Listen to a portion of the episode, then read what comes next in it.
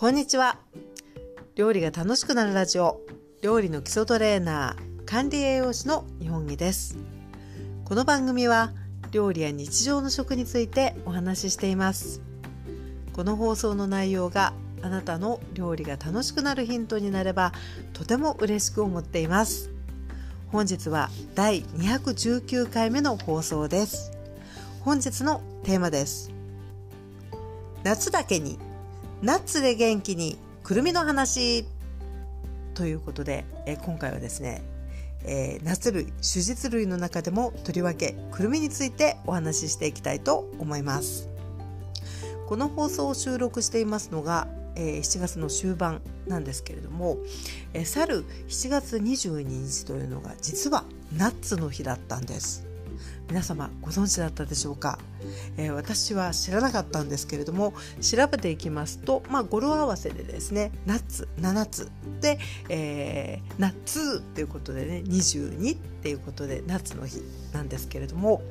まあえー、毎日暑くてですねちょっとこうパワー不足とか逆にやっぱりこう肌を見せる機会が多くてですねダイエットなんかを考えてる時にもナッツってうまく取り入れてるといいんじゃないかなっていうことで今回はですねナッツをテーマにとりわけ、えー、くるみをテーマにしていきたいと思います。こういった、えー、くるみとかアーモンドそして種実類としてごまなんかも身近ではありますけれども、まあ、共通していますのがやっぱりあの命の源っていうことで、えー、まあ、豊富に含む栄養成分だったりあるいはもうエネルギーをしっかり持ってるいわゆるこう油が多くてカロリーが高いっていうようなところがね共通してあるかなと思うんです。でそういった中でも、えー、くるみはですね特にその脂肪分の中の、えー、種類脂肪酸でアルファリノレン酸っていうのをねとても多く含んでいるナッツなんですよね。でこのアルファリノレン酸っていうのは、えー、以前え、とても有名になりましたね魚を食べると頭が良くなるっていう歌があったと思うんですが、え、そこに出てくる、えー、エーコサペンタエン酸 EPA だったりドコサヘキサエン酸 DHA っていうような、え、そういったね、え、脂肪酸の仲間でございまして、え、このくるみに含まれるアルファリノレン酸というのはね、まあ、食べた後体の中で、えー、一部ね、えー、こういった、えー、お魚用の、えー、EPA、DHA に、えー、作り変えられるっていうようなことも言われていますしこのアルファリノレン酸そのものの働きとしては、えー、血栓を作りにくくして血流を良くするっていうことだったり、えー、血圧をね下げるっていうような働き。また、えー、抗炎症作用なんていうのも期待されていてやはり私たち生きていく中でですね、え上手に取り入れていきたい、えいい油を持っているねナッツなんですよね。なので、え今回はこのくるみのですね、え食べ方っていうことについてもここから、えお話ししていきたいと思います。まあ、くるみと言いますとねあの基本的にとても身近なので、まあ、あの買ったパンに入ってるとかですね、まあ、お菓子に入ってるあるいは料理で食べるっていうことが多いかなと思うんです。で私はあの使うっていう風になりますとねやっぱりねお菓子が基本的にはすごく多いかなっていうところではあるんですけれどもでも、まあ、そのままでですねつまんでみても美味しいしまた、えー、これを機会にですね料理にももっと使っていけるといいなと思っています。でこのくるみというのはもともとですね、えー、やっぱりこう植物としてまあ硬い殻に包まれている、まあ、実なんですけれども、まあ、手術なんですけれども、えー、これ私たちが食べようと思いますとですね、えー、多くはやっぱりもう剥いた殻を剥いた状態で、えー、まあこう袋に入ってね売ってたりすることが多いかなと思うんですね。で、え日頃よく召し上がってる方もいらっしゃると思うんですけれども、まあ、これから食べてみようかなという方もいらっしゃるかもしれないので、えこんな感じで食べていますっていうのをね少しご紹介していきます。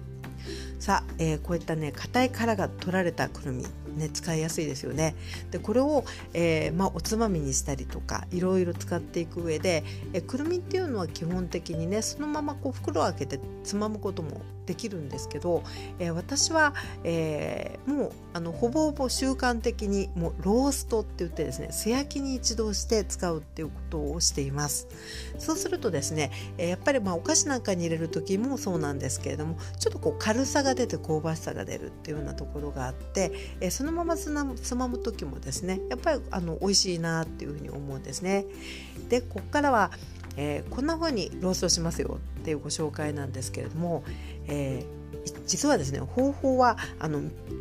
3つあります。で1つ目は、えー、私はもうほとんどこれなんですけれどもオーブンで、えー、素焼きにするいう方法なんですね。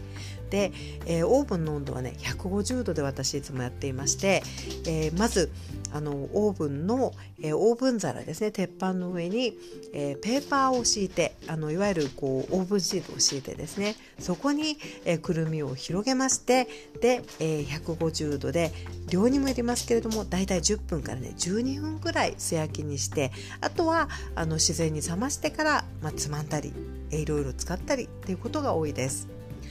えローストの仕方、えー、2つ目っていうのがねフライパンでから入りっていう方法もあのよく紹介されていますで私ねあんまりないんですけどお正月にですね、えー、田作りって作ると思うんですね。で田作りの時に結構ねくるみやアーモンドを一緒に入れる時には、まあ、フライパンで空入りしたりすることもあるんですけどえ気をつけたいのがですね、まあ、ちょっと温度が高すぎたりあるいはこうかき混ぜないとねやっぱり一部こう焦げ目がついてきたりするのでやっぱりこう絶えず混ぜながらですねやけどに気をつけてナッツをこう触った時にこう芯までしっかり熱くなってるぐらいっていうのがね一つの目安になってきます。そして3つ目の方法。これがね電子レンジを使っていく方法なんです。私がですね今見ていますサイトというのが、えー、カリフォルニアくるみ協会っていう団体のウェブサイトなんですけどもこちらでご紹介されている電子レンジの方法を参考にして、えー、今日はね、えー、電子レンジでローストといいますか加熱をしてみました。で私の場合はですね参考にしつつ、え、まず耐熱容器にですね、えー、ペーパータオルを敷きましてでその上に、まあ、あの使いたい分のくるみをね、えー入れて。であとは、えー、ラップをせずに電子レンジの500ワットで、えー、まず2分かけて。でちょっとねぜあの軽く混ぜてさらにまあ12分っていう感じですね。やっぱりこうくるみの中心までしっかり熱が入っている。っていうのがあの目安になるかと思うんですけれどもこれであとはペーパーの上で自然に冷ましたものをあの食べたり使ってみたりしました。とてもですねいい状態で、えー、この後作る料理も美味しくできました。さあここからはですね、えー、こういったローストっていうねこうちょっと下ごしらえ的なことをして、まあ、そのままもつまみますが、えー、ここから料理っていうことになっていくんですね。でまあお菓子とかパンっていうのは、まあ、ここまでやったらですね本当に刻んで、えー、パン生地に混ぜ込んだりとかですね、えー、あとは、まあえー、私はねお菓子だとクッキーが一番多いですかね刻んで、まあ、チョコチップなんかと一緒にクッキーにしたりっていうことも多いしまた、えお菓子作りではですねレシピに結構アーモンドプードルあるいはアーモンドパウダーっていういわゆる、えアーモンドをこう粉状にこう細かく粉砕したものを使うレシピっていうのがね結構あるんですね、えー、クッキー生地の一部になったりあるいはアーモンドクリームになったりするんですけれどもそういったアーモンドプードルの代わりに、えー、くるみをですね、えー、フードプロセッサーにかけまして、えお菓子のそういったこうアーモンドプードルのこうに変えて作っていくっていうこともあります。とても美味しくその後のお菓子も出来上がってきます。こういった形でお菓子パンというのもとても多いんですけれども、えー、今日はせっかくなので、まあ、日頃のお料理にですね、えー、よりあの身近に美味しく使っていけたらいいなということで、えー、今日はねすりつぶしてあのきゅうりのねくるみあえっていうのを作ってみたんですね。で、えー、普段だとまあごまあえっていう感じあるいはごま酢あえっていう感じで使っていくつまり、えー、ごまをこうすったもので作れるようなレシピに関してはこのくるみをですね、えー、細かくすりつぶしたものもいろいろ使えるんじゃないかなということでその第一弾今日は、えー、くるみを、えー、あえ衣にしてですね、えー、きゅうりをこう和え物にしてみたんですけれども非常にコク深くてでナッツの甘さも感じられてとっても美味しかったのでここからは、えー、くるみをですね、まあ、すりつぶして料理に展開するっていうところを少しお話ししていきます。えー、ローストしたくるみえー、見ますとですね、えー、くるみの表面に薄い皮がねあるんですよね。でこの皮っていうのはもちろん食べることはできるんですけれども少しね苦みがあるんですね。だからまああのない方がこう口当たり良くて美味しいなって感じる時はこの薄皮っていうのを取ってしまってもいいかなと思うんです。私はね結構取ることあるんですけれどもその場合は、えー、爪楊枝だったり竹串あるいは先端の細い箸のようなもので、えー、ちょうどねローストした後って結構あの身からね薄皮が少し浮いてることもあるんですよね。まあ、そんな時がすごく取りやすいんですけれどもまあ、そういった竹串等で、えー、表面をですねちょっとこう薄皮をこうこするように、えー、していきますとね結構取れていきます。でここまで来ましたら、えー、このくるみをですね、え今日の料理でいうと、まあ、すりつぶして、えー、合衣にしていったんですね。このすりつぶし方っていうのも少しご紹介していきましょう。一般的にはまあごまもそうなんですけれども、えー、すりつぶす時にはすり鉢とすりこぎですりつぶすっていうのが、まあ、あのよく知られていますし一番細かくあの潰れながら細かく砕けていくので、えー、その後ね、えー、滑らかにも仕上がっていくかなっていうことで、えー、すり鉢すりこぎがあればすりつぶすっていうのがねとてもあのーおすすめでございます。でまたはですねもう一つの方法としては先ほどの、まあ、アーモンドパウダーの代用っていうか、まあ、代用というかね、えー、変えて作っていくような時にもそうだったんですけどもフードプロセッサーでもねかなり細かく、あのー、潰すっていうのとはちょっと違うんですけど、まあ、刻まれるっていう感じですね相当細かく刻まれるっていうところがありますんで、え、フードプロセッサーである程度量がある時なんかはねあのフードプロセッサーで、えー、ガーッとかけるとね本当にあの短い時間ですごく細かくなるので、え、その後あの料理に、えー、アイゴルモなんかに使っていくのも一つかなというふうに思います。とはいええすり鉢だったりとかですねフードプロセッサーっていうのがあのお持ちでない場合もあるかもしれないしまたは使った後に洗うっていうことを考えるとねもうちょっとこうあの使いたい時にパッと手軽にできないかなっていうことで、え今日私がやってみたのはですね、え袋で、え自力で潰すっていうね方法なんですね。でこれもねあの結果から言うととてもあのよくできましたので、え、少しご紹介していきます。ローストしたくるみをあ、まあ、ビニール袋に入れていきます。でこの時のビニール袋はねちょっと丈夫な方がよくてあのスーパーとかで買い物した時にね、えー、無料で使えるような感じっていうのは相当薄いのであれだとねもしかするとねちょっと潰してる間に破れちゃうことがありえそうなのでちょっとしっかりめなビニールに入れてみます。そして、えー、台の上にですね乾いた布巾またはタオルを敷いて、えー、そのくるみを入れた袋を置いて上からですね綿棒のようなものあるいはラップの芯。あるいは、えー、割れないように気をつけながらカラビンですね。のようなものでもいいと思うんですけども。それでね上からねこう潰していく感じ。潰していく感じです。でくるみのいいところっていうのがね結構柔らかいっていうのもねいいところ調理のしやすさだと思うので割とね簡単に潰れてくれるんですよね。で上から本当に押しながら潰していくって感じにするとあの割とあのそんな時間かからず潰れてくれますのでその後に、えー、敷いてあるマフキンタオルをスッと抜いてですねあとはねもうあの転がしていく。綿棒とかねラップの芯をこう転がしながらあのローリングしていく感じですね。そうするとあの本当にねすごく細かく砕けてくれますのでえそこから使いたい分の砕けた、え、くるみをですね、えー、入れていく。で余ったらですね、えフリーザーバッグなどに入れて、え冷凍庫に入れておけば次回あの余った分でねまず使っていくことができるかなというふうに思います。で今日の場合はえきゅうりのねくるみあえに私してみたんですね。できゅうりを、えー、薄く小口に輪切りにしましてで、えー、軽く塩を振ってね少し10分ぐらい置いてでぎゅーっと絞る、まあ、水が出てくるので、ね、ぎゅーっと絞った、えー、塩もみしたきゅうりをえー、先ほど潰しましたくるみに、えー、お砂糖ちょっととお醤油ちょっとですね。でお好みでお酢を少し垂らしてですね、えー、あえ衣を作ります。そこに、えー、絞ったきゅうりをこう加えてねよくあえていくんですけどこれがねとっても美味しかったです。まあ、ごまでも美味しいんですけれどもね、えー、もうナッツならではのこうコクといいますかしっかりした味わいとあとは甘さもあってですねえ非常にねあの満足感のあるお野菜の一品が出来上がってまいりました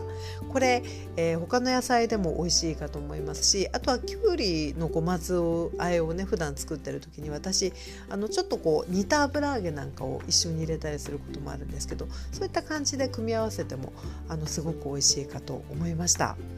そして、えー、潰したくるみで作れるものとしてはですねくるみだれっていうのもいいんじゃないでしょうか。え、先ほどの、えー、くるみのあえ衣にも近いかなと思うんですけれども、まあ、お餅をこう絡めて食べるような、まあ、砂糖醤油にこうたっぷり加えるとかですね。あとはお蕎麦やおそうめんを食べる時のあのめんつゆに混ぜてみたりとかですね。あとは洋風で言いますとジェノベーゼ、えー、ソースをね、えー、作る方もいらっしゃると思うんです。材料は、えー、オリーブオイル松の実粉チーズそして、えバジルの葉っぱなんですけれどもこの松の実のところを、まあ、くるみに置き換えて一緒にミキシングしてもねあのきっとすごく美味しいジェノベーゼができるんじゃないかと思うので、えこういった形でですねくるみの形そのもので、まあ、つまむあるいはサラダのトッピングにするっていうような使い方もあのとても美味しそうなんですけれども、え、私たちね和食っていう感じで言うとね結構本当にごまでできることっていうのはくるみにも多分、あの、また違った美味しさでできるかなっていうことを強く感じましたので、私もですねですねこれからどんどん使っていこうと思っています。え、夏でちょっとねこうバテていて、えー、お水いっぱい飲んでねなんかこう食欲あんまりないなっていう時にも、まあ、カロリーもしっかり取れながら、えー、栄養成分をね豊富に含むナッツ類っていいかもしれないしあるいは逆にちょっと、えー、スタイル良くしたいなダイエットしようかなっていう時の間食にしっかり満足感のあるくるみでね、えー、他のこう間食を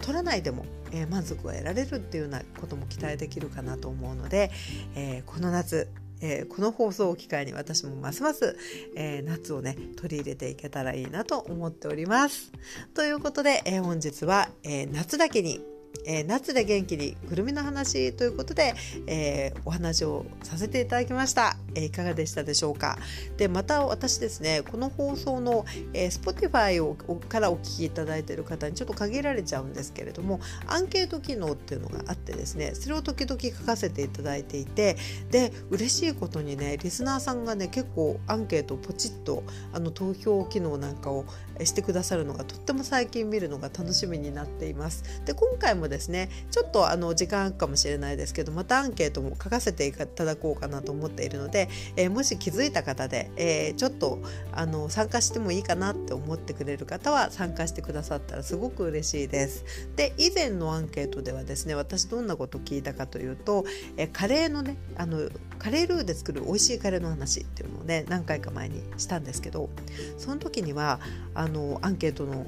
えー、質問としてはですね、えー、普段のカレーにはどんなものを使っていますか？ということで鶏肉牛肉豚肉そしてシーフード豆っていう風にあの選択肢を書かせていただいたんですけど、えー、1番がねチキンでした皆さん。投票ありがとうございます。でチキンが一番多くてあとはね同票数だったんですよ。えっ、ー、と牛豚、えー、シーフード豆っていうことでねそれぞれあのポイントが同じ感じで入っていたので、えー、皆様ねチキンカレー派が多いっていうのがね今回分かって嬉しかったですまた、えー、よかったらね、え、Spotify の方にちょっと限ってしまうんですけれどもアンケートよかったらぜひ、えー、ポチッとご協力いただけたら嬉しく拝見させていただきまたシェアもさせていただきたいと思いますということで本日もお付き合いいただきありがとうございました。それではまたお耳にかかりましょう。お相手は料理の基礎トレーナー、管理栄養士の日本木でございました。それでは失礼いたします。